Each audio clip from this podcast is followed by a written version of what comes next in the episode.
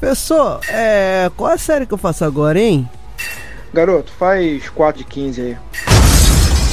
Você está ouvindo o podcast do projeto 4 de 15, um canal para divulgar e popularizar a ciência aplicada à saúde.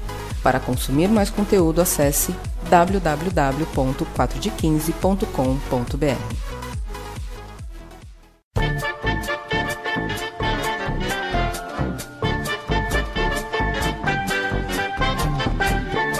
pessoal, um bom dia para você que não sabe que os livros, assim que chegam na prateleira, eles já estão desatualizados. Olá pessoal, boa tarde para você que só leu o resumo do artigo. Eita, tem muita gente aí, viu, que só leu o resumo. É, e boa noite, pessoal, para você que acha que o conhecimento científico ele surge no Instagram. Vem, monstro, vem, monstro, pode vir comigo, monstro. Então é disso que a gente vai falar hoje. E hoje a gente está com um convidado aqui muito especial, que é o professor Guilherme Giannini Artioli. E ele participa de também um programa de divulgação científica de forma popularizada, além de ser professor da USP, da Escola de Educação Física e Esporte da USP. E a gente vai falar um pouco sobre como está essa divulgação científica hoje aqui no Brasil e no mundo como um todo, né? principalmente relacionada à educação física, certo? Então dá um oi aí pro pessoal, professor. E aí, pessoal? Bom dia, boa tarde, boa noite para todo mundo que está ouvindo a gente. É, antes da gente falar sobre o tema do cast, só dar aqueles recadinhos padrões que a gente sempre dá aqui para vocês, que vocês divulguem o nosso cast, né? Se você gosta do conteúdo que a gente é, publica, é, tanto de texto quanto de áudio, é, siga a gente nas redes sociais, ajude a gente no, no padrinho, né? Coloque o link é, das nossas divulgações para os seus amigos terem acesso também. Mesmo que eles não sejam da educação física, que eles sejam de áreas correlatas, a gente acha que é interessante as pessoas conhecerem essa abordagem que a gente faz do conteúdo científico da educação física, porque tem muitos temas que são pertinentes para toda a população, né? Como a gente lida com exercício físico e é uma coisa de saúde pública, né? Uma coisa que interessa a muita gente, então a gente acha que é importante você divulgar para todas as pessoas que você conhece, que você acha que se interessam pelo assunto, mesmo que elas não sejam da área, tá ok? Então entre em contato com a gente, a gente está no Instagram, no Facebook. Se você colocar 4 de 15 nas redes sociais, vai aparecer nossos links lá para você seguir. E podem conversar com a gente, a gente adora quando vocês entram em contato, porque a gente tem um feedback de se o nosso trabalho está sendo bem feito, o que, que a gente precisa melhorar e como a gente pode ajudar a promover uma divulgação científica cada vez mais é, correta e sem erros, né? Sem essas coisas absurdas que a gente vê por aí diariamente. Então hoje o tema da gravação é popularização da divulgação científica, tá ok? Então antes de começar a gente vai fazer alguns agradecimentos de padrão. É, os primeiros agradecimentos de hoje vão para os novos patrões e patroas que a gente tem, que assinaram lá o nosso padrinho, participaram dos últimos sorteios que a gente fez e agradecimento especial ao Sérgio Pimenta, que foi o que ganhou a versão free do aplicativo de controle do treinamento, o HRV for Training, que foi disponibilizado pelo produtor do, do aplicativo, Marco Altini, que é um italiano, né, que fez esse, esse aplicativo e disponibilizou na, tanto na Play Store como na App Store. Então, quem tiver interesse, a gente tem um Drops falando sobre isso que é o, o Drops falando sobre como controlar o treino com o smartphone. Então, quem tiver interesse, vai procura o aplicativo lá na Play Store ou na App Store e, e compra. É 30 reais o aplicativo, mas vale muito a pena. Vale cada centavo que você gasta, você só paga uma vez para utilizar ele. E o aplicativo, é, a cada atualização nova, ele traz novas ferramentas que são muito úteis para o controle de treinamento. Uma das últimas atualizações que ele trouxe, ele a partir dos seus treinos, da, da, das informações que você vai dando a cada treino para ele, principalmente para corredores que é, utilizam outros aplicativos é, que controlam o treinamento no momento que ele está acontecendo, né, através de frequencímetro, para ver é, GPS que são utilizados junto com o smartphone, ele consegue até predizer aonde que vai ser a velocidade que você vai atingir o seu limiar de lactato. Então essa é uma aplicação que eles estão testando agora, já estão produzindo artigos também para tentar validar essa aplicação. E para quem é corredor, para quem tem atletas corredores, ciclistas, principalmente as atividades contínuas, é, é um aplicativo muito bom e que serve muito mesmo, certo? A gente é, não está fazendo propaganda só porque a gente recebeu as versões free do aplicativo para distribuir para os nossos ouvintes, mas é porque a gente confia mesmo no aplicativo, a gente está vendo resultado. Eu estou controlando o treino de alguns atletas já, fazendo é, essa avaliação diária das variáveis, tanto psicométricas quanto da variabilidade da frequência. E vale muito a pena, pessoal. Tá ok? É, mas antes, o, o, o senhor tem algum abraço para mandar, algum agradecimento? Bom, eu queria agradecer o pessoal do 4 de 15 uh, pelo convite para participar desse podcast. É a primeira vez que eu faço um podcast na minha vida e eu não tenho nenhuma experiência como radialista, tá? Então, é, nenhuma garantia sobre os resultados. Mas espero que o pessoal aí que está ouvindo a gente é, consiga aproveitar a nossa discussão aqui, René. Não, tudo bem, não, não tem que ter muita experiência aqui não, é fa fazer o que o senhor faz todo dia mesmo, que é dar palestra, é como se fosse uma palestra aqui, só que uma coisa mais informal, uma coisa mais íntima, vamos dizer assim, né? Você tá conversando só com uma pessoa, mas no final das contas você vai estar tá falando para muitas outras pessoas depois que tiver tudo editado e publicado. Mas é só fazer o que o senhor já faz normalmente aí que tá tudo ok. Perfeito, vamos lá. Então vamos lá começar o primeiro bloco.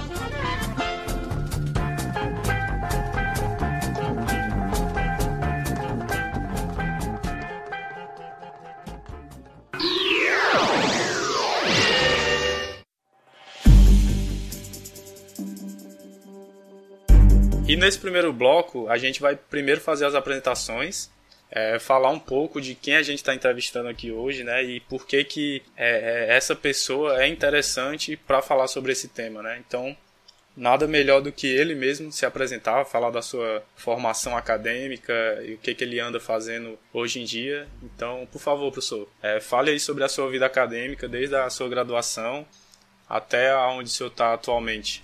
Perfeito. Bom, esse ano fazem 19 anos da minha vida acadêmica, né? Entrei na faculdade em 99, então eu vou ter que re resumir bastante a minha vida acadêmica. Eu acho que, resumidamente, eu me formei em Educação Física pela USP em 2004, uh, e aí eu, eu entrei no mestrado em 2006, me formei no mestrado em, 2000, em 2008, Uh, em 2008 eu fui para a Austrália fazer um doutorado de sanduíche, uh, depois voltei para o Brasil, uh, me formei doutor em 2012 e em 2013 eu passei num concurso para professor aqui na USP e desde então venho atuando principalmente nas áreas de nutrição esportiva, fisiologia do exercício e fisiologia aplicada. Certo. E quem ou o que te levou para a educação física, né? Como é que você decidiu que queria fazer educação física lá desde a sua graduação? O que que te motivou a fazer? É, eu acho que vem um pouco antes da graduação, né? Eu acho que a minha história do porquê que eu escolhi educação física é muito parecida com a história, acho que da maioria das pessoas que escolhem fazer educação física, esporte ou uh, cursos parecidos, que é basicamente o gosto pelo esporte desde criança, desde adolescente, e a importância que o esporte sempre teve na minha vida, desde desde que eu me entendo por gente, né? E, eu me lembro que quando uh, vai chegando o primeiro, segundo, terceiro colegial, né? Que hoje já nem chama mais isso, mas na minha época chamava. Hum. E a gente começa a pensar, pô, o que, que eu vou fazer da minha vida? Que curso que eu vou escolher? E eu não conseguia me imaginar fazendo nenhuma outra coisa que não tivesse, uh, que eu não pudesse dar continuidade a a minha relação com os esportes, né? Então, para mim era muito claro que o curso certo para eu escolher era o curso de educação física. Certo. E dentro da educação física, quais são as suas paixões, assim, as disciplinas que você sempre gostou desde a graduação, ou então alguma que você veio se apaixonar só no mestrado, no doutorado? O que, que você mais gosta dentro desse universo que é a educação física? Ó, eu, no meu primeiro ano de faculdade, quando eu ainda fazia lá em São Carlos, na Federal de São Carlos, uh, eu lembro que eu tive bioquímica e não era bioquímica voltada ao exercício, era bioquímica básica. E eu era péssimo aluno, especialmente em química, quando eu estava no ensino médio, no colegial. E quando, essa, quando essa disciplina começou, eu estava morrendo de medo, né? Se eu ia conseguir entender, se eu ia passar de ano, etc. E eu lembro que o professor, e o nome dele era Gilberto Moraes, era um professor brilhante, eu nunca vou esquecer dele. E até hoje eu tenho ele como uh, inspiração quando eu vou dar, dar as minhas aulas. Uh, eu lembro que ele tornou a educação, a, a bioquímica um negócio tão interessante para mim que começou a ser hobby para mim, começar a ir, ir nas na, na, biblioteca e pegar livros de bioquímica e tentar entender mais aquilo e tentar uh, entender como que aquilo se aplicava para o exercício físico. Então, acho que a primeira grande paixão que eu tive na educação física foi pela bioquímica, né? E acho que de passar para bioquímica, da bioquímica para o metabolismo, depois para nutrição, depois para fisiologia, eu acho que é um, é um passo muito rápido, é muito fácil, né? Então eu diria que as minhas principais paixões uh, dentro da área da educação física é a bioquímica, o metabolismo, a nutrição e a fisiologia. E mais recentemente, uh, porque eu, eu tive bastante envolvido com ciências uh, biológicas, ciências básicas da vida, uh, eu também acabei me apaixonando por, por biologia molecular e por genética. E hum, também comecei a pensar como que, como que poderia haver essa uh, interposição entre genética e exercício físico. Que foi uma das razões, inclusive, pelas quais eu, eu fui pro, procurar uma professora lá na Austrália, que foi uma das pioneiras no, nos estudos da genética do esporte, que é a Catherine North. Então, professor, é, o senhor falou aí da sua carreira acadêmica, mas quando foi que o senhor realmente viu assim que, ah, eu quero fazer pesquisa, né? Quando o senhor entendeu o que era a pesquisa, ou o senhor ainda não tinha entendido e resolveu entrar nesse ramo? Quando foi que o senhor atentou para esse, é, vamos dizer assim, esse métier acadêmico aí da, da nossa profissão? Ó, oh, Renê, eu não vou saber te responder com muita precisão quando que eu descobri que eu queria fazer pesquisa, porque eu lembro de quando eu ainda estava no colegial e muito por influência do meu tio, que é, ele também é acadêmico da área de, de geologia, mas é, eu lembro que eu acompanhei um pouco assim do trabalho dele quando ele foi defender tese dele uh, e todo mundo falava ah, que o seu tio é doutor, professor da USP. Eu sempre gostava daquilo, sempre tive uma certa admiração por aquilo e eu lembro que quando eu estava no colegial ainda, no ensino médio, eu pensava, pô, acho que eu também quero ser doutor. Uh, eu, eu, eu, quando ouvia professores uh, que tinha muito conhecimento, aquilo me causava uma admiração muito grande. Eu pensava, pô, eu queria um dia uh, ter o conhecimento que esse cara tem, uh, saber o tanto quanto ele sabe. E aí acho que não, não tem outro caminho Uh, a não ser estudar muito e seguir a área acadêmica, né, seguir a área de pesquisa. Então eu lembro que desde o meu primeiro ano uh, que eu já buscava oportunidades de estágio em laboratório, que eu já procurava os professores fora da sala de aula para fazer perguntas, para tirar dúvidas. Eu acho que foi uma coisa que uh, eu não consigo te dizer exatamente quando, uh, porque acho que de uma certa maneira sempre esteve meio que dentro de mim essa vontade de, de buscar conhecimento que invariavelmente acabou me levando para pesquisa. Ah, entendi. E tem alguém assim que te estimulou, fora esse, esse seu tio, né? Tem alguém dentro da área da educação física foi um ícone para você, que você olhou para aquela pessoa e disse: Eu quero ser é, muito parecido com essa pessoa, eu quero ter o conhecimento que ela tem. Alguém é, mais especial, assim, alguém mais icônico na, na sua vida acadêmica? Teve sim. Uh, na verdade, eu tive excelentes professores desde São Carlos. É, até aqui na USP, e o engraçado é que quando eu estava em São Carlos, uh, eu, lia muitos textos de professores que depois eu, eu, eu, tive o prazer de ter aula aqui na USP, né? E aí, de repente, você você tá ali de, de frente com aquela pessoa que você tinha lido por, sei lá, um, dois anos inteiros, né? Então, isso... É, uhum. Acho que todos esses... É, eu posso dizer que quase todos os meus, meus professores serviram, assim, de uh, inspirações muito positivas para mim. Eu prefiro, eu prefiro, não mencionar nomes para não ser injusto com os que eu esqueci de mencionar. Então eu prefiro uh, aproveitar até fazer um agradecimento a todos os, os meus professores. Eu tive a sorte de, de ter professores muito bons uh, na minha formação, que não só me ajudaram a, a, a aprender né, o, o que eu aprendi, aprender a aprender também, mas também me estimularam, serviram de inspiração para mim. Certo. É, bem, eu, eu tenho uma pessoa bem icônica assim na, na minha formação, né? Não, não participou muito, é, eu fui conhecê-lo no final da graduação para o início do meu mestrado e ele trabalha aí com você, que é o professor Emerson Franchini. Então ele é uma pessoa que eu, que eu admiro muito, tanto por ser da área que eu mais gosto, né? Que é a área de lutas, de treinamento para esporte de combate, e por ser uma pessoa muito acessível, assim, né? Sempre que eu procurei, ele me recebeu no dia que eu no tempo que eu passei aí eu fui fazer dois meses de mobilidade na USP e aí ele mesmo me recebeu pessoalmente, me mostrou os laboratórios, então eu achei ele uma pessoa muito acolhedora, né? Então não só como acadêmico, mas como pessoa mesmo. Ele se tornou um ícone para mim porque eu, eu, gostei muito do comportamento dele, né? Fora do, do ambiente acadêmico e fora dos artigos. Ele é uma pessoa que eu, que eu admiro muito. Com certeza. Para mim, o Emerson Franchini é, é, um desses professores que, que me inspiraram bastante. É, eu não tive a sorte de ter o Emerson como meu professor durante a graduação, mas é, como você falou, ele é uma pessoa muito aberta, pelo menos comigo ele foi muito aberto também, e ele me ajudou muito, especialmente no, no começo da minha carreira acadêmica, não sei se eu posso dizer carreira acadêmica, né? No começo da minha vida acadêmica, quando eu ainda era um uhum. candidato a a iniciação científica e ele sempre respondia e-mails, ele me ajudava a pegar artigos, ele lia os, os, meus projetos, opinava. Então, sem dúvida nenhuma, o Emerson Franchini é um desses professores que, que me inspiraram bastante, que me ajudaram bastante.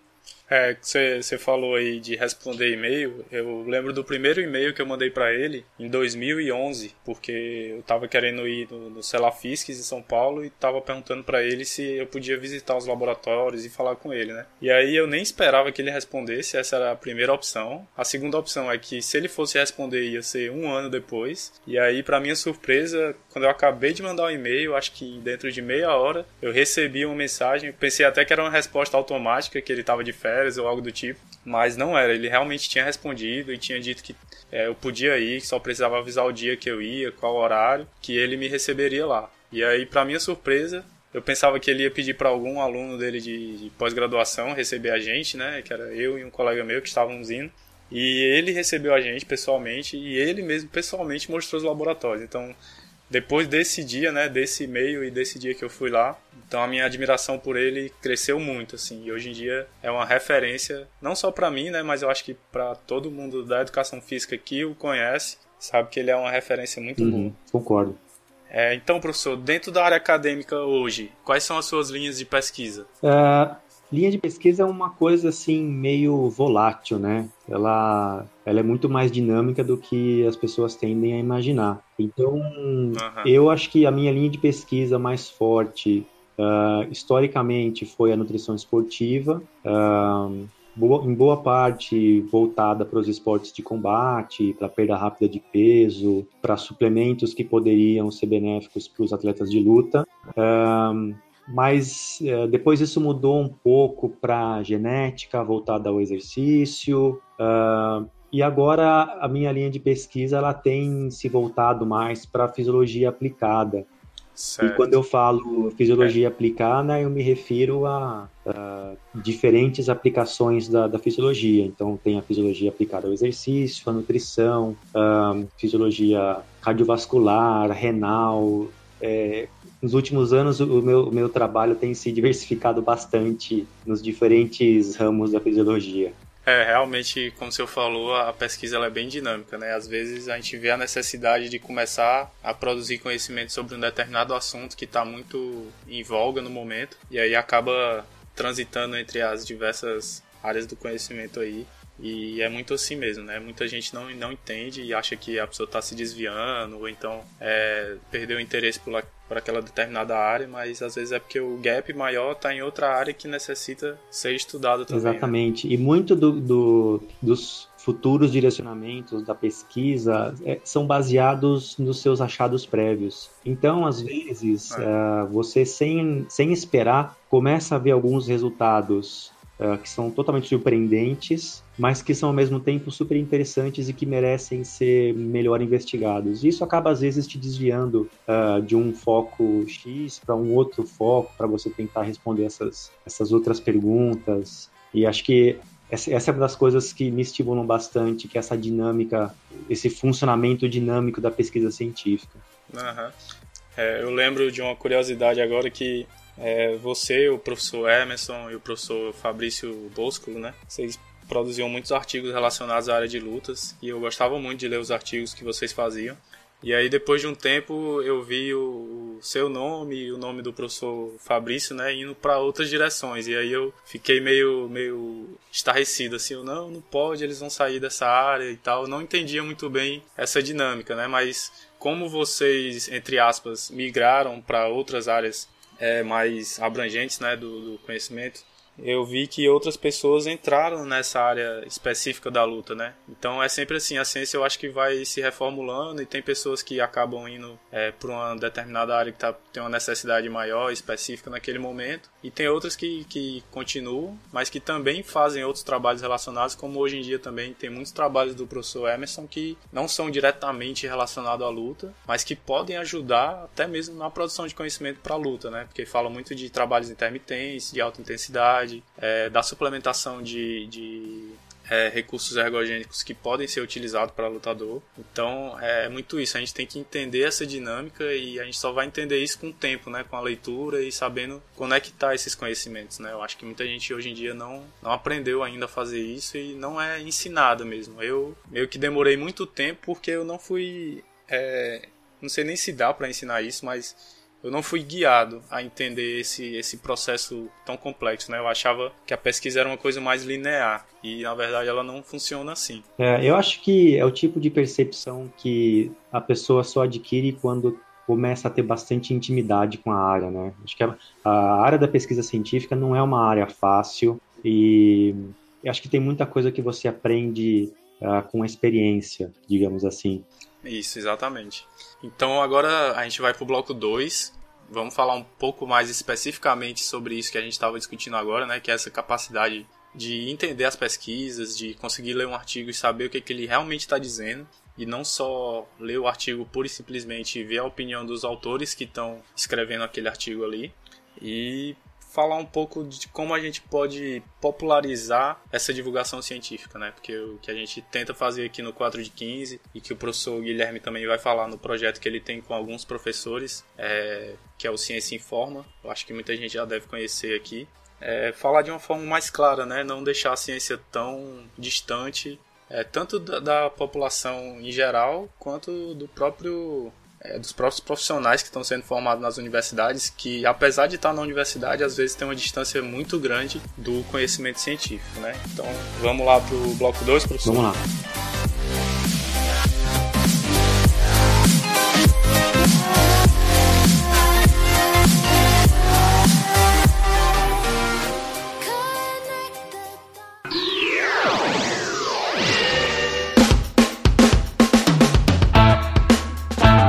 Bloco 2, a gente vai começar falando de como está o cenário atual da divulgação científica relacionada à educação física no Brasil.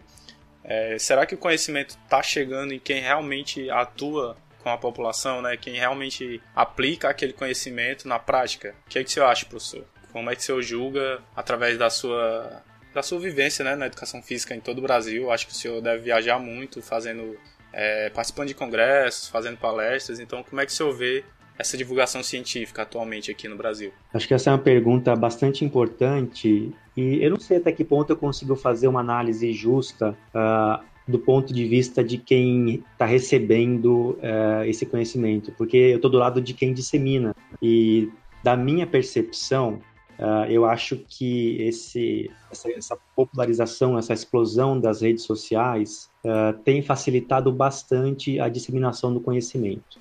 Se efetivamente isso está chegando para todo mundo, para todas as esferas profissionais, uh, é uma resposta que eu não sei te dar. Eu não sei, você tem algum tipo de percepção quanto a isso, Renê? Você com seus colegas aí do, do 4 de 15, vocês... Qual que é a avaliação que vocês fazem disso?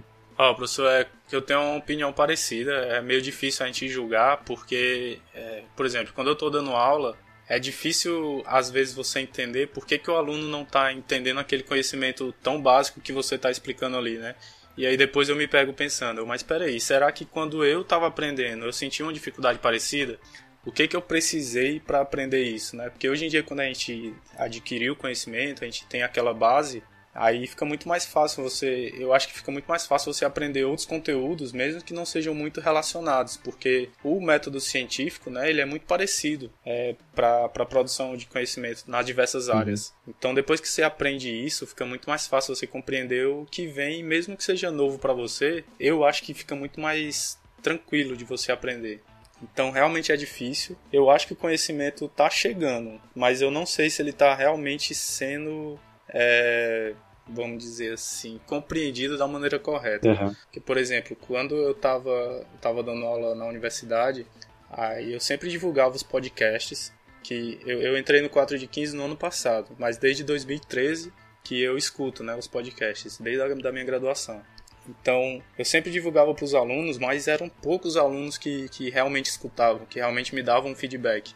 Mas eu via que os que escutavam e os que tinham aquela é, eu gosto de dizer até audácia, né? audácia de buscar um pouco mais, eles viam a diferença, né? No, no, no conhecimento deles. Era, era nítida a, a diferença quando você ia fazer uma avaliação, por exemplo, com um aluno que não buscava o conhecimento, que apenas ia para a aula, esperava você falar e chegava em casa e às vezes não abria nenhum livro ou então não lia um artigo do aluno que lia o artigo e no outro dia ele chegava com muito mais dúvida do que ele tinha antes de saber sobre aquilo. Então muitos alunos me reportaram isso, né? Professor, eu fiquei com mais dúvida do que eu tinha antes. E eu, eu dei um sorriso e falei, não, mas essa é a graça do é. negócio, isso. Então significa que você está fazendo direito. Uhum.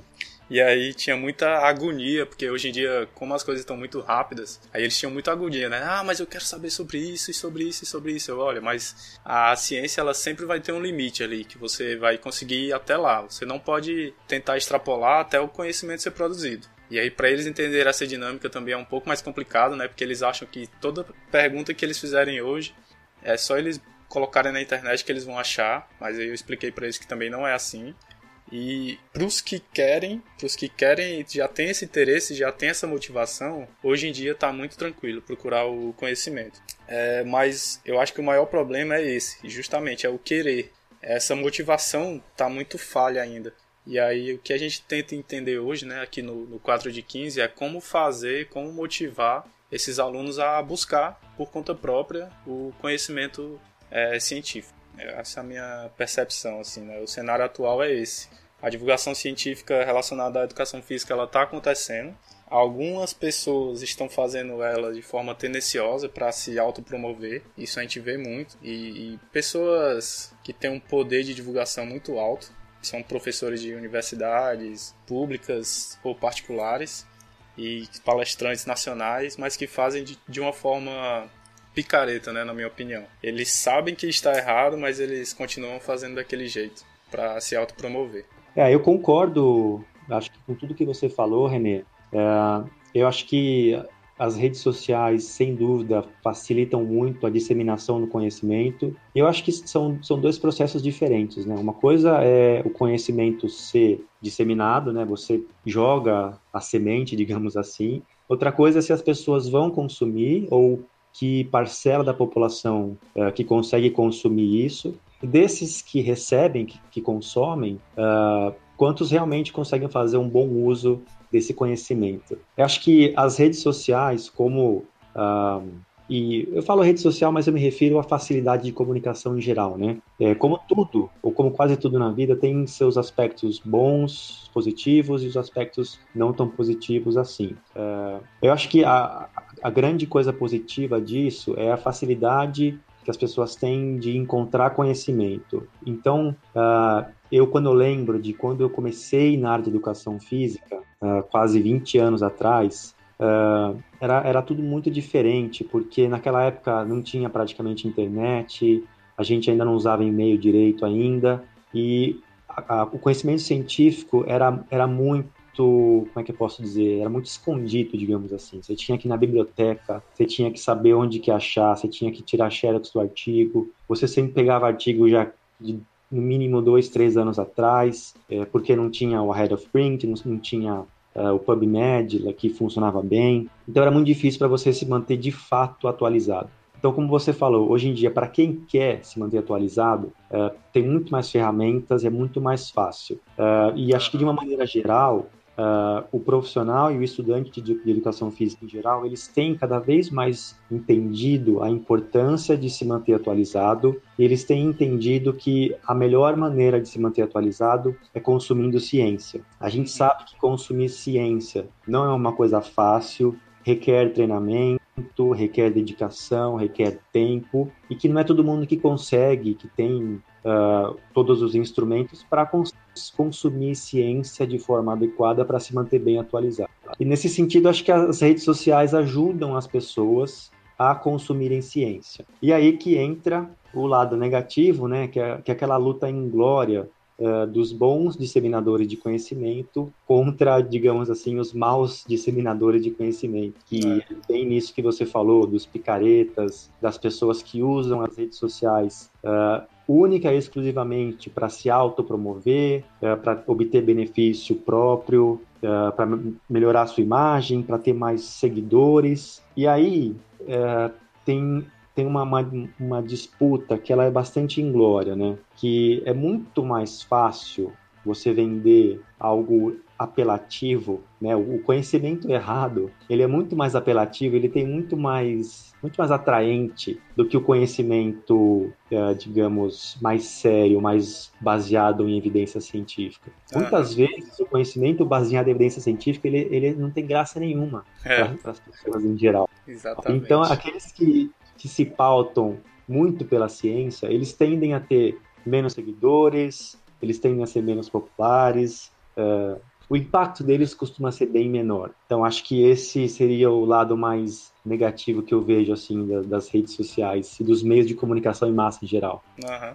Eu, eu acho, professor, que é, tem dois fatores que eu julgo que são muito relevantes para o conhecimento apelativo ser bem mais interessante. Porque ele tem mais certezas e ele é mais rápido. Diferente do, do, conhecimento científico de boa qualidade, que ele tem muita incerteza, ele tem muitas possibilidades, tem muito depende e muito menos é, é assim que acontece do que o conhecimento apelativo, né? E ele demora um pouco mais a ser construído. Você demora 10, 15 anos para, sei lá, colocar uma recomendação de exercício exercício para indivíduos hipertensos, para atestar realmente que é uma, um exercício efetivo, que ele vai diminuir aquele, aquela complicação clínica que o paciente tem, do que o conhecimento apelativo, que pode pegar um artigo e falar que aquilo pode ser feito em qualquer população é, é, hipertensa, independente de, de, qualquer outro fator. Né? Então é muito mais rápido e tem mais certezas do que o conhecimento de boa qualidade. Pois é, eu acho que dá para fazer uma analogia. É, antes das redes sociais, isso já acontecia também na TV e no rádio, por exemplo, né? Você vê uh, todos os jornais sensacionalistas, uh, eles são muito mais populares do que os jornais mais sérios, mais uh, comedidos e mais pautados em mais pela razão, digamos assim. Não é à toa que a TV Cultura não sei nem se os ouvintes vão saber o que é isso, mas a TV Cultura nunca teve muita audiência, apesar de historicamente ter uma programação de muito boa qualidade, né?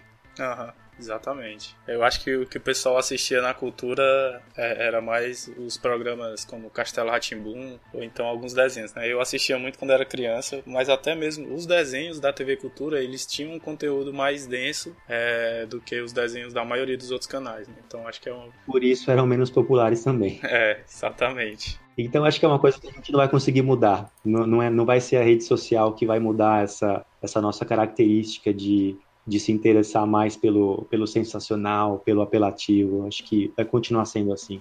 Isso, é. Eu, eu também acho, eu acho muito parecido que é, com uma coisa que eu vi um amigo meu comentar uma vez, que tipo assim, é, ele viu uma postagem no Facebook que era um professor de física, que ele usava desenho animado para fazer as provas dele. Só que ele não mudava a prova. Ele apenas, é, por exemplo, ao invés dele falar, ah, um, uma, pedra vai cair de um plano inclinado com a velocidade tal, ele, ele continuava com o mesmo discurso, mas ele só trocava os personagens, né? A pedra ia ser um carrinho do Hot Wheels, é, e quem ia saltar era o, sei lá, o Goku do Dragon Ball Z. Então ele tentava fazer essa mudança, mas a, a questão estrutural da coisa, né, a base da, da, da construção da, da pergunta, continuava sendo muito estática, continuava sendo muito irreal para o aluno. E aí ele disse que não sabia se aquilo realmente dava certo. Então acho que é isso. A gente tem facilidade de é, transmitir e disseminar o conhecimento hoje em dia, mas a gente não tem o interesse de quem realmente precisa. Então, dificilmente isso vai conseguir mudar. É isso é que eu acredito também. A gente tem que focar mais na parte de, de como estimular. Deixa, deixa eu só fazer um último comentário aqui disso que você falou. Acho que você tem toda a razão. E eu acho até que cabe um meia-culpa aqui, né? E eu faço uh, isso uh, em meu nome, né? Uhum. É, eu acho que para a gente que tenta divulgar conhecimento científico de forma séria, é, eu acho que a gente também comete os nossos erros e os nossos pecados. E eu acho que o nosso principal erro é uma certa incapacidade de conseguir fazer um conhecimento científico se tornar de fato atraente para as pessoas. E eu acho que existem maneiras uh, de, de fazer com que um conhecimento científico mais sisudo, mais sério, digamos assim, seja atraente para as pessoas, e acho que muito passa pelo formato. Então, é, eu tenho lá faço parte do blog do Ciência Informa, e, e lá eu, eu, vou, eu vou, vou ser bem sincero, eu acho que a gente não usa os melhores formatos para atrair as pessoas. A gente escreve textos, nossos textos, eles, por mais que a gente tente fugir de termos técnicos, eles acabam tendo termos técnicos, a gente usa pouca figura, a gente não usa nenhuma animação, os nossos vídeos têm uma qualidade bem ruim, são bem amadores, não tem nenhum tipo de animação. É... O problema é que tudo isso é, dá muito trabalho e dá muito gasto. E dificilmente a gente vai conseguir chegar num formato que seja realmente atraente para um público maior uh, se não tiver algum tipo de, de, investimento, tanto de tempo, que a gente não tem, quanto de dinheiro, que a gente não vai tirar dinheiro do próprio bolso para investir num, num, vídeo mega bem produzido. Uh,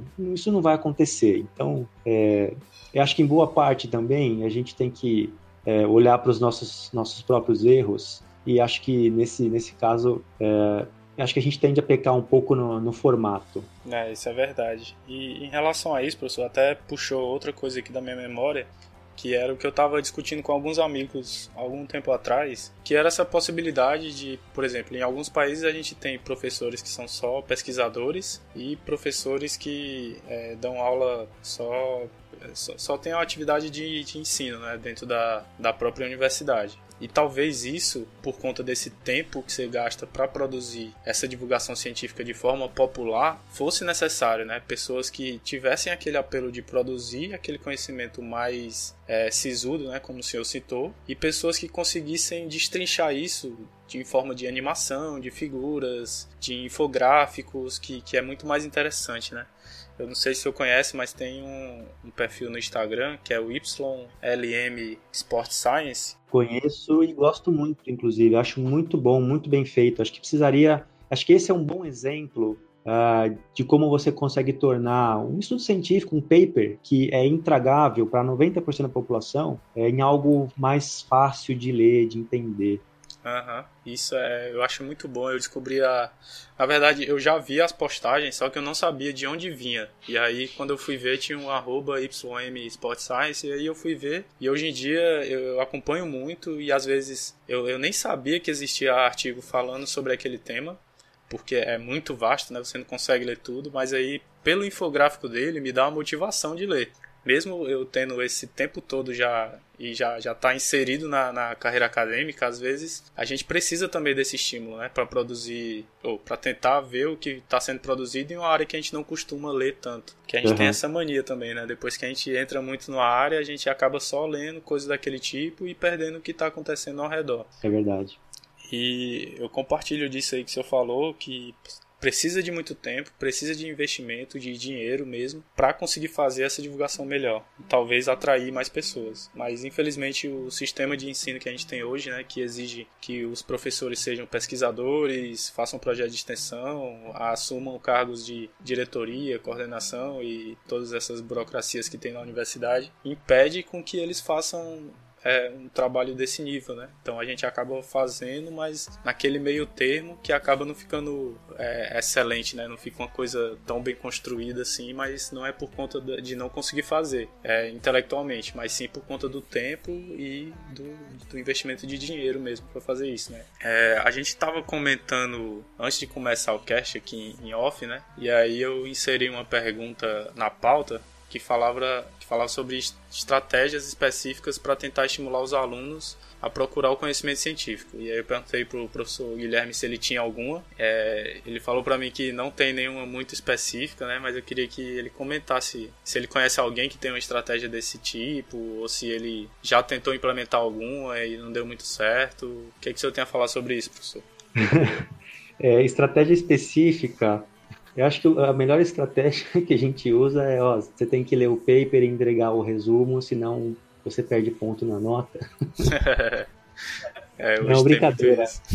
é, a gente, assim, eu particularmente, eu sempre tento mostrar para os alunos a importância de se manter atualizado, né? Eu sou daqueles uhum. caras chatos que, que dá sermão do tipo, ó, se você não estudar, você vai ficar para trás, você não vai ganhar dinheiro, esse tipo de coisa, né? Eu acho que, eu, uhum. de uma certa é. maneira, eu, eu tento estimulá-los assim. Uh, nas minhas disciplinas, eu também costumo sempre deixar textos, textos científicos disponíveis. Uh, eventualmente, eu peço para eles lerem, eu cobro algum tipo de, de retorno de leitura, né? Uma, uma, uma resenha, um resumo, uh, um, que eles produzam um texto criticando, enfim. Mas uh, de maneira geral, assim, não, agora sem falar especificamente para os meus alunos, mas para as pessoas em geral, é, acho que a gente tem o nosso blog, né, o Ciência Informa, que a gente discute ciência e a gente que espera que isso, de uma certa forma, estimule as pessoas a, a buscar conhecimento. Uh, eu tenho o, o, meu perfil do Facebook, que hoje em dia eu já nem, nem quase uso mais, porque não tem tempo, e do Instagram também, que eu uso muito pouco, que eventualmente eu comento um artigo ou outro, uh, que também não deixa de ser uma tentativa de estimular as pessoas a se interessar por conhecimento científico, a elas lerem, a lerem mais ciência, ter algum tipo de desenvolver crítica na hora de fazer leitura científica. E, assim, a gente estava falando, fazendo um link dessa pergunta com o tema anterior, uh, de divulgação científica e estímulo de leitura científica para os alunos. Uh, eu, junto com o professor Bruno, na verdade foi ideia do professor Bruno Gualano, a gente está agora com um projeto que ainda a gente está tá escrevendo ele, tá? A gente não, uh, não andou com isso, não está ainda em, em, análise. A gente está escrevendo e pensando sobre isso. Mas um projeto para ampliar a divulgação científica, a gente está tentando fazer um projeto de, de extensão é, universitária em que a gente uh, meio que treina os alunos que têm interesse em divulgar a ciência a criar textos ou qualquer material que seja uh, de preferência deles. Então, pode ser texto, pode ser vídeo, pode ser animação, pode ser um infográfico, pode ser um meme, pode ser qualquer, qualquer forma de comunicação que eles prefiram uh, para divulgar coisas científicas. E a ideia, né, não sei se isso vai dar certo, mas é só uma ideia ainda, que a gente envolva uh, professores de, de áreas da comunicação. Então, o aluno tem algum tipo de, de treinamento em algum uh, software de computação gráfica, algum software de edição de vídeo, para tentar resolver esse problema que eu tinha te falado do formato, porque você uhum. tem um ótimo conteúdo e um péssimo formato, eu acho que não é a melhor maneira de você fazer divulgação e estimular as pessoas a buscar conhecimento científico. Eu acho que a partir do momento que a é, gente consegue é aliar é um bom conteúdo com um bom formato, você consegue aumentar esse estímulo. Hum. É, eu e os meninos aqui do, do quadro de 15, a gente sempre conversa sobre isso, né? Principalmente identidade visual e identidade é, audiovisual, na verdade, né? Porque a gente tem áudio e, e formato de vídeo agora também, com o Yuri fazendo.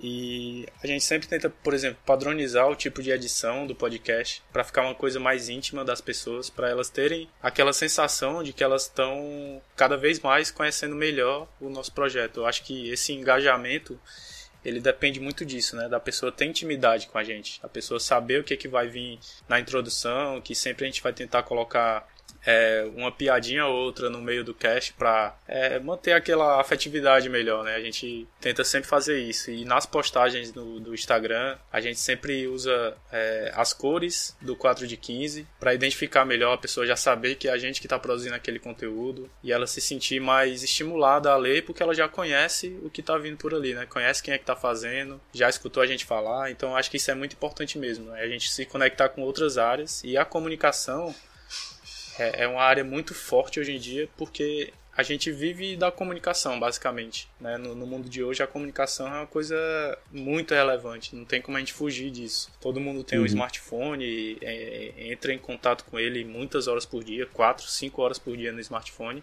Então a gente tem que focar nisso mesmo. E aí, como o senhor acabou de falar do Ciência em Forma, né? Queria que o senhor falasse mais especificamente dele, explicasse o que, que ele é para quem está ouvindo, né? Quem que participa é, fazendo conteúdo aí junto com, com o senhor? Bom, é, quem participa do Ciência Informa, uh, eu e mais quatro colegas meus, né? Tem o professor Hamilton Rochel, o professor Bruno Gualano, a professora Fabiana Benatti e a Desiree Coelho. Então somos em cinco, nós fomos contemporâneos fomos contemporâneos da pós-graduação uh, e até da graduação aqui na USP. Uh, nos damos muito bem, somos muito próximos uns dos outros, somos amigos pessoais e acho que o Ciência Informa veio assim de uma vontade mútua de participar dessa, ajudar nessa divulgação de conhecimento científico. A gente acreditava, sempre acreditou que a gente tem um bom conteúdo e a gente viu é, crescer muito rapidamente uh, muitos, uh, digamos, perfis que divulgavam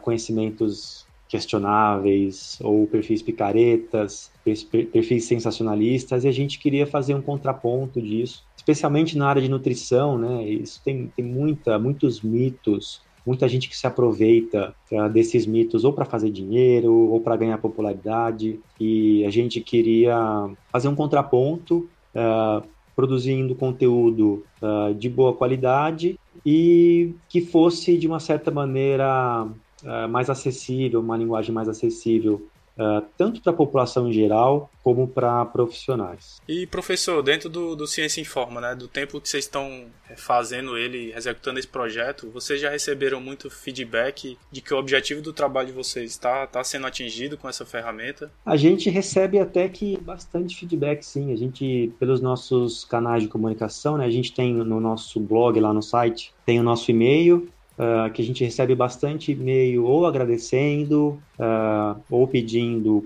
é, que a gente fale de algum tema específico. Uh, pelo Facebook também tem as mensagens. A gente até que recebe bastante mensagem assim de agradecimento, de feedback positivo.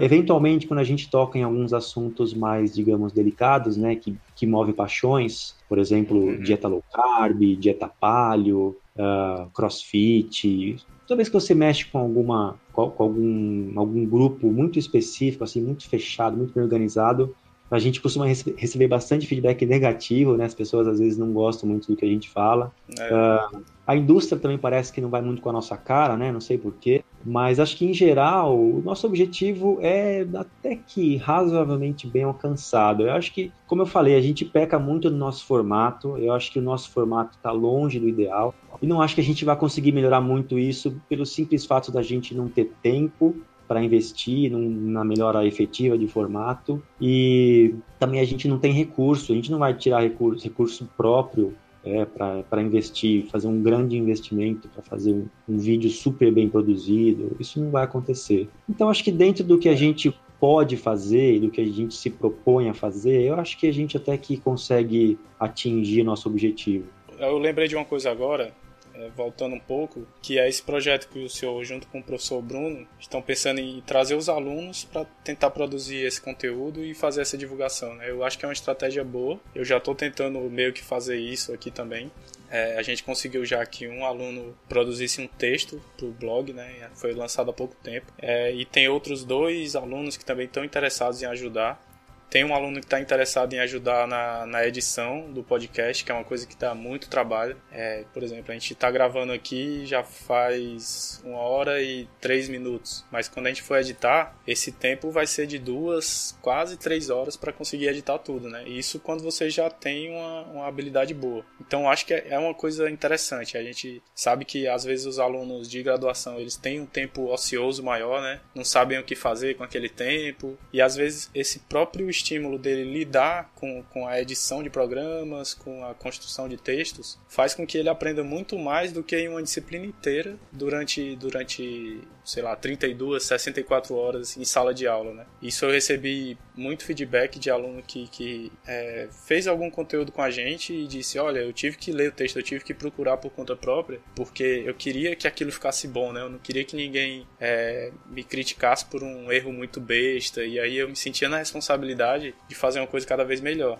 Então, meio que a gente joga a responsabilidade para eles, a gente diz: olha, esse texto é seu, seu nome vai aparecer lá como autor. Então, tudo que as pessoas é, te perguntarem, você tem que ter a possibilidade de procurar, se você já não souber a resposta, para poder responder, né? Se a gente receber comentários no nosso blog, você tem que ir lá, você tem que dar um feedback para quem está lendo o seu texto, né? É uma forma de você valorizar aquela pessoa que disponibilizou o tempo dela para ler o que você produziu. Então, acho que essa é uma forma muito boa, né? Mas, infelizmente, essa é uma forma para quem já está motivado motivado. E aí volta naquilo, né? Como motivar quem ainda não está motivado? Porque pegar a pessoa no meio do caminho é mais tranquilo. Agora, convencer ela a subir no, no ônibus, né? E, e, e até o final da viagem é um pouco mais difícil. É, concordo. Acho que com tudo que você falou. E acho que se a gente conseguir uh, captar mais alunos e estudantes para projetos como esse, acho que uh, a gente tende a reverter essa balança aí do, dos bons conteúdos contra os maus conteúdos. É, isso daí. Então, professor, agora a gente vai é, pro bloco 3. Vamos lá. Vamos lá.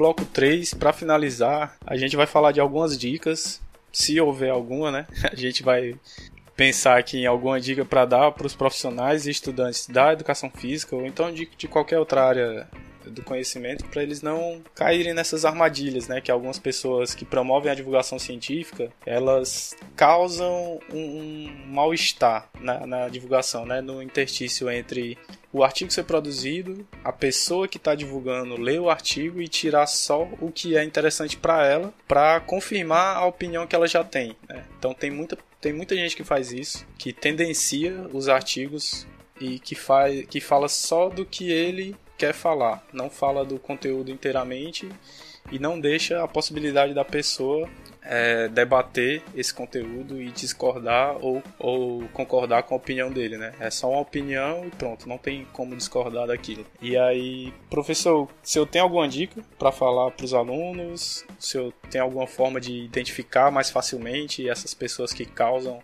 essas armadilhas no discurso que elas fazem e como elas escrevem, o que, que senhor acha aí? Vamos lá, é difícil generalizar, né? Mas numa, numa tentativa aqui de generalizar, eu diria que uh, não é muito difícil você identificar um perfil que é tendencioso para algum lado.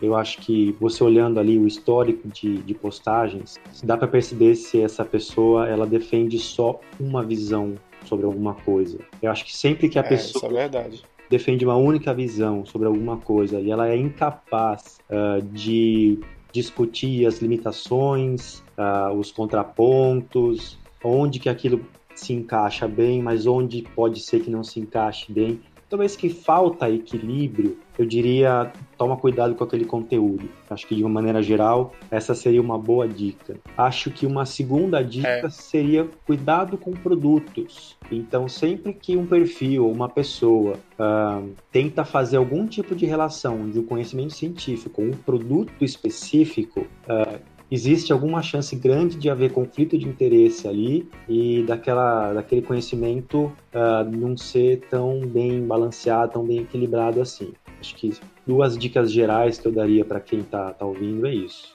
É, eu concordo com essas duas e eu tenho uma, uma terceira. Eu acho que entra um pouco na primeira, mas é uma forma bem fácil de você identificar. É quando você vê o discurso de ódio, que para quem não sabe o que, que é, é meio que, por exemplo, quem defende uma coisa só defende aquilo e o resto não presta para nada, né? Não tem condição de outra coisa funcionar a não ser aquilo que ela defende. Então é um discurso que inibe todas as outras possibilidades. Então, quando você vê uma pessoa que não suporta é, treinamento aeróbio moderado, por exemplo, ela só quer falar de HIT, só fala de HIT, só fala de atividades de alta intensidade e ela não, não deixa a possibilidade de você conseguir provar para ela que o outro tipo de modalidade também dá certo, isso já é um indício de que ela está sendo tendenciosa. Então é uma forma bem fácil de identificar. E a gente vê muito isso no, nas redes sociais, né, no Instagram, no Facebook, é, quando as pessoas comentam com com xingamentos quando você fala de alguma coisa, ou então tentando denegrir a, a, a, sua integridade intelectual, né? Dizendo, ah, você não sabe de nada, você tá falando disso aí que não presta para nada, é, isso aí já é ultrapassado, isso não faz mais sentido, e não te dá provas daquilo, ou seja, ela não não te envia artigos provando que aquele argumento dela é, tá correto. Então não tenta conversar com você, ela tenta apenas te denegrir e te deixar para baixo, para você não ter mais é, nem vontade de continuar conversando com ela. Né? Eu acho que isso, essa é uma característica bem presente também nessas pessoas. É, eu acho que às vezes a gente perde a mão na, na, no trato com as pessoas nas redes sociais, né? Eu acho que essa questão do, anonim, do, do, anonimato, não, né? Da sensação de anonimato, da sensação de distância. Às vezes as pessoas. É, eu, não, eu não entendo porquê, mas é, é tão comum isso, assim, a pessoa. Se, se tivesse num debate pessoal, tenho certeza que ninguém ia faltar com respeito com ninguém. É, eu dando aula, dando palestra, inúmeras vezes eu, eu já me, me deparei com alunos, com, com ouvintes, pessoas da audiência, que levantavam a mão ou que depois da palestra vinham conversar comigo e para discordar de alguma coisa que eu tinha falado, mas sempre de uma maneira tão respeitosa que eu, eu tenho dificuldade de entender por que, que a gente não consegue manter o mesmo nível de respeito nas redes sociais. Por que, que é, às vezes, com uma réplica, uma tréplica já é o suficiente para começar a xingar a pessoa, né? então, até faço, faço um apelo para quem está ouvindo aqui e que usa as redes sociais, gente, por favor, vamos manter o respeito nas, nas nossas discussões. Eu acho que haver discordância é positivo, é bom que as pessoas discordam, porque se, se todo mundo concordar com todo mundo, a gente não. Quer dizer que, que parou, né? A gente não tem mais nenhum tipo de progresso. Eu acho que são, são os, os debates e as discordâncias que fazem a gente estudar mais, que fazem a gente buscar mais conhecimento, produzir mais conhecimento. Eu acho isso indispensável uh, para o bom desenvolvimento de todo mundo. Então, eu, a princípio, eu gosto de, de ser interpelado uh, até nas redes sociais, mesmo quando muitas vezes uh, as interpelações são, digamos, desrespeitosas. Mas em relação mais, mais especificamente à sua pergunta, eu não vejo problema quando a pessoa, por exemplo, só fala de HIT ou quando a pessoa só fala do aeróbio, quando a pessoa, às vezes a pessoa se especializou naquilo, é aquilo que ela gosta de falar, é aquilo que ela estuda, e eu não vejo problema nenhum nisso. A princípio, isso para mim Uh, não, não gera um, um, sinal vermelho, um alerta de que ó, esse conteúdo pode não ser bom. O que eu acho que a gente tem que ficar é, ligado é quando a pessoa defende uma única visão sobre um assunto. Então, uma coisa a pessoa só estudar HIT e a pessoa ser capaz de identificar os potenciais e as limitações do HIT. Outra coisa, quando a pessoa acha que só o HIT é, funciona ou que o HIT é a melhor estratégia. E não só para o HIT, né? Qualquer outra coisa, pode ser o CrossFit, pode ser a dieta low carb, pode ser o suplemento X, para qualquer coisa. Uh, então, eu acho que o problema não é alguém se especializar num assunto específico. Eu acho que o problema é a pessoa defender um único ponto de vista uh, sobre um assunto específico. Eu acho que quando você consegue detectar isso, eu acho que aí sim liga aquela luz vermelha, um sinal de alerta, para que aquele conteúdo talvez não seja tão equilibrado assim como deveria ser. É, exatamente. E infelizmente, o que a gente vê hoje em dia é que não são só as pessoas que comentam, né? Porque isso que o senhor falou é muito presente mesmo. às vezes no, no conteúdo digital, né, a pessoa é, é um monstro, né, para discutir. Ela tem argumentos, tem tudo, fala, xinga. Só que aí quando chega pessoalmente, ela não consegue desempenhar o mesmo papel. E aí muita gente brinca dizendo que tem muito leão na internet e muito gatinho é, no conteúdo pessoal, né? Quando chega numa palestra não, não consegue ser aquele mesmo leão que ele é na, na rede social ou em qualquer outro lugar que seja por contato digital. E o problema é que hoje em dia tem muito professor fazendo isso, né? Esse discurso de, de ódio um contra o outro, né? Tem muitas rixas entre alguns professores, algumas bem conhecidas aqui no Brasil. Acho que o senhor deve saber do que, que eu tô falando. E muita gente sabe também, né? Então, esse eu acho que é um dos maiores problemas, porque são pessoas que deveriam estar fazendo essa divulgação científica mais abrangente, de melhor qualidade, e elas estão brigando entre si. Então, não estão conseguindo é, se entender nem entre eles como é que eles querem que as pessoas que eles estão tentando melhorar né, a forma de conhecimento delas façam a mesma coisa. Então, esse é um dos maiores problemas que eu vejo hoje em dia também, em relação a esse discurso de ódio, né, essas armadilhas. É, eu acho que por um lado, é bom você ter dois pontos de vista bem diferentes sobre o assunto, mas eu, eu concordo com você porque, para quem não está bem treinado na leitura científica e não tem tempo e não tem o costume de acompanhar uh, os artigos científicos, às vezes, quando você tem dois pontos muito divergentes, e que não tem nenhum tipo de conciliação, eu acho que fica difícil para o leitor ali, para quem está acompanhando a discussão, uh, identificar o que está certo e o que, que não está certo. Então, acho que, por exemplo, se, se, se quem está fazendo o debate está interessado não em ganhar o debate, mas está interessado em informar o ouvinte, para informar quem está acompanhando aquele debate, eu acho que tem que ter algum tipo de tentativa de conciliação. Não com o debatedor, porque às vezes, ah, não gosto daquele cara, eu não, eu não quero me conciliar com ele. Ok, eu entendo isso, acho que não tem problema nenhum. Mas eu estou pensando no ouvinte, em quem está acompanhando o debate. Eu acho que Uh, geralmente tem pontos em que a gente pode dizer assim, não, você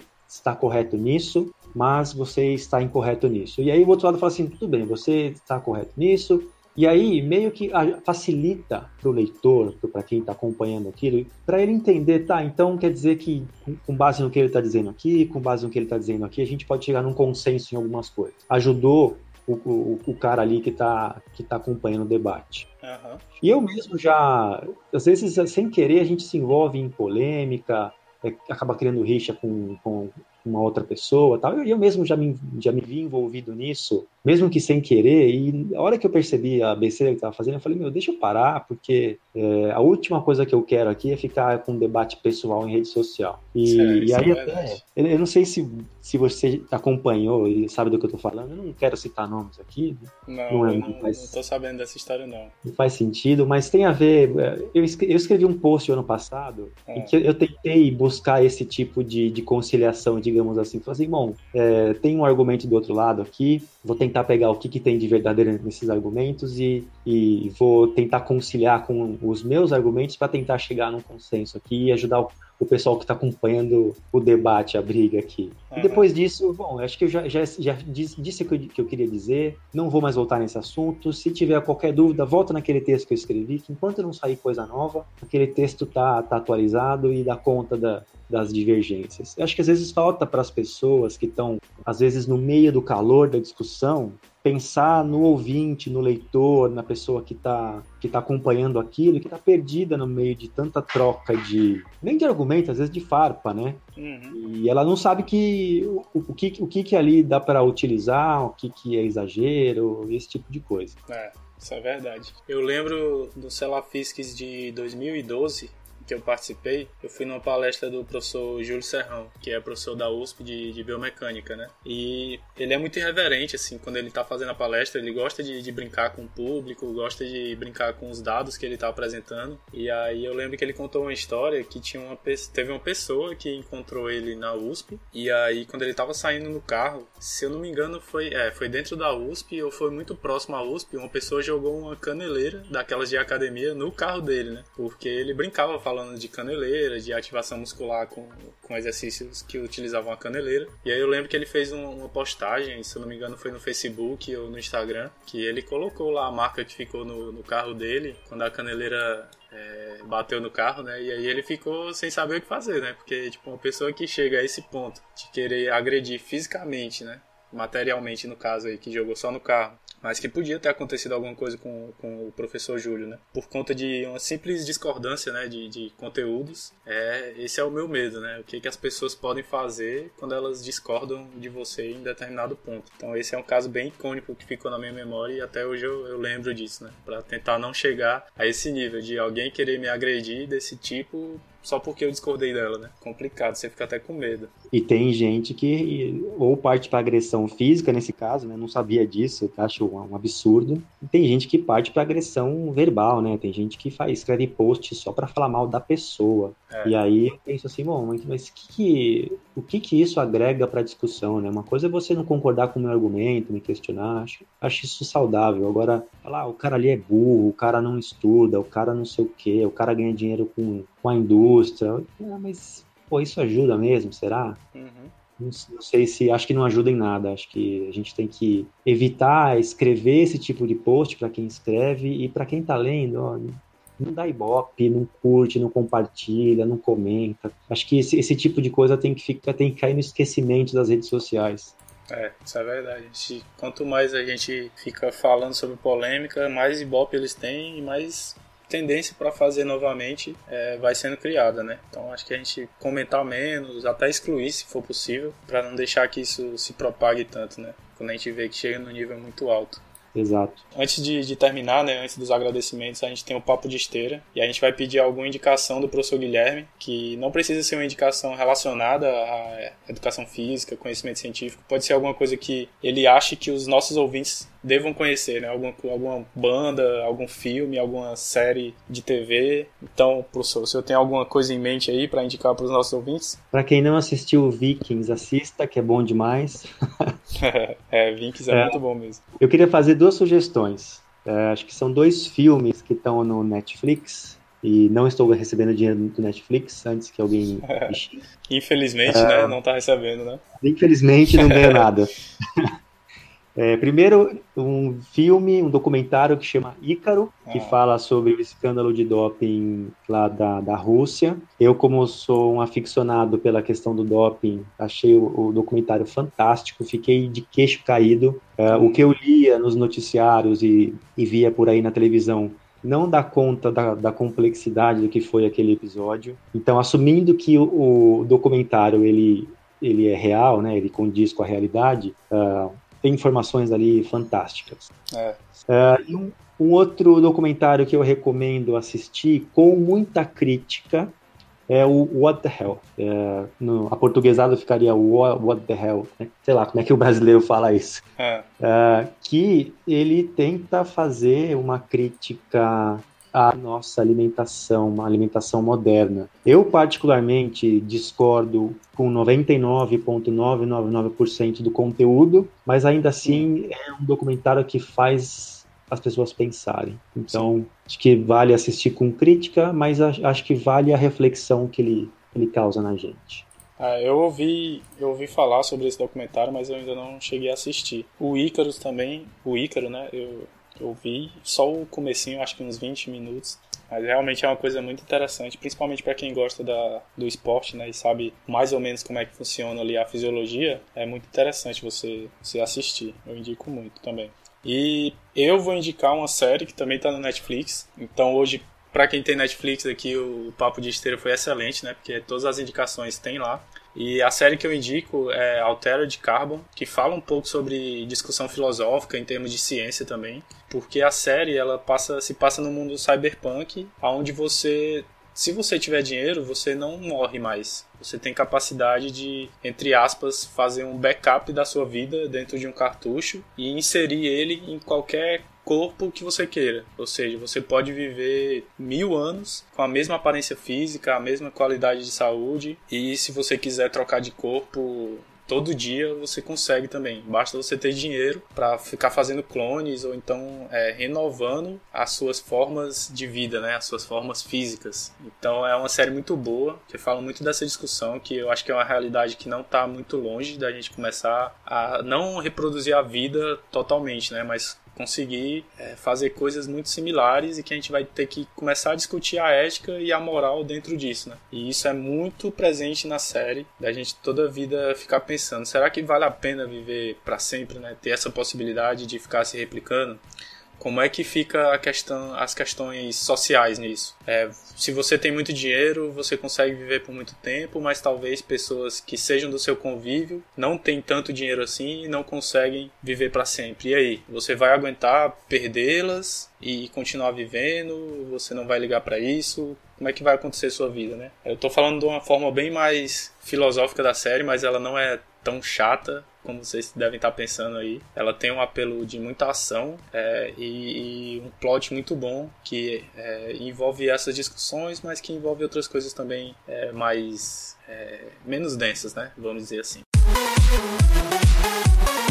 Então, professor, acho que deu. A gente falou muita coisa, né? A gente tem muito conteúdo aí para as pessoas pensarem, se criticarem, saberem discordar, saberem concordar, saberem é, como procurar é, motivação talvez, né? Não sei se deu para é, ficar muito específico assim da gente dizer formas da pessoa tentar se motivar o conteúdo científico. Talvez valha a pena até fazer outro cast falando só sobre isso, de estratégias que podem ser utilizadas. Mas é, o conteúdo ficou muito denso eu julgo, né? Tem que talvez ouvir mais de uma vez as pessoas que estão entrando aí na graduação, que querem saber como é que funciona. É, segue lá a Ciência Informa, vai lá no Instagram, eles têm um canal no YouTube, você pode assistir os vídeos que já tem é, falando sobre alguns conteúdos muito relevantes que estão muito em voga ultimamente. Se quiserem conhecer os professores Acho que no Ciência Informa, dentro do, do canal, vocês colocam é, links direto para conhecer o trabalho dos professores, assim, de currículo, algo do tipo? Uh, no próprio site do Ciência Informa, a gente tem um link com o nosso mini currículo. E eu Sim. acho, não tenho certeza, que dentro desse mini currículo tem um link para o nosso Lattes.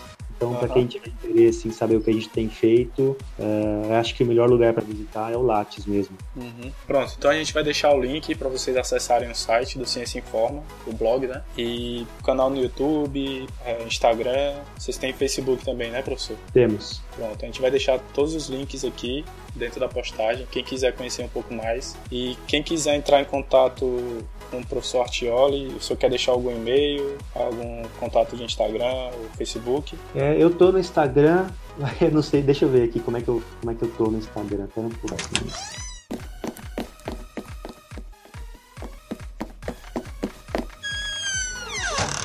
Então eu tô no Instagram como arroba tô no Facebook como Guilherme Artioli e o site do Ciência Informa, www.cienciainforma.com.br. Quem quiser escrever um e-mail para mim, meu e-mail institucional é artioli, meu sobrenome, arroba usp.br. Pronto, então a gente vai deixar tudo linkado aí, vocês só acessam o nosso site para ver tudo. Então eu queria agradecer ao professor Guilherme, acho que o papo ficou muito bom, nossos ouvintes vão gostar muito. É, a gente vai postar lá no Instagram, vai marcar o professor, então se vocês quiserem fazer algum comentário sobre o cast, podem fazer diretamente na nossa postagem, ou então podem procurar ele pelos links que a gente vai deixar. E acho que é isso. Se eu tenho alguma coisa para comentar, professor? Eu queria mais uma vez agradecer o convite, pessoal aí do 4 de 15. Queria parabenizar vocês pelo trabalho de vocês. Gosto muito do que vocês fazem. Acho que precisamos de mais uh, projetos como o 4 de 15, pessoas como vocês que se aventuram aí a fazer uma divulgação de qualidade da ciência na área da saúde. Então é isso, pessoal. Quem quiser falar com a gente, procura a gente nas redes sociais. É, pode mandar e-mail para contato 4de15.com.br. É, 4 de por extenso e 15 numeral. E é isso. Muito obrigado a todos e até a próxima.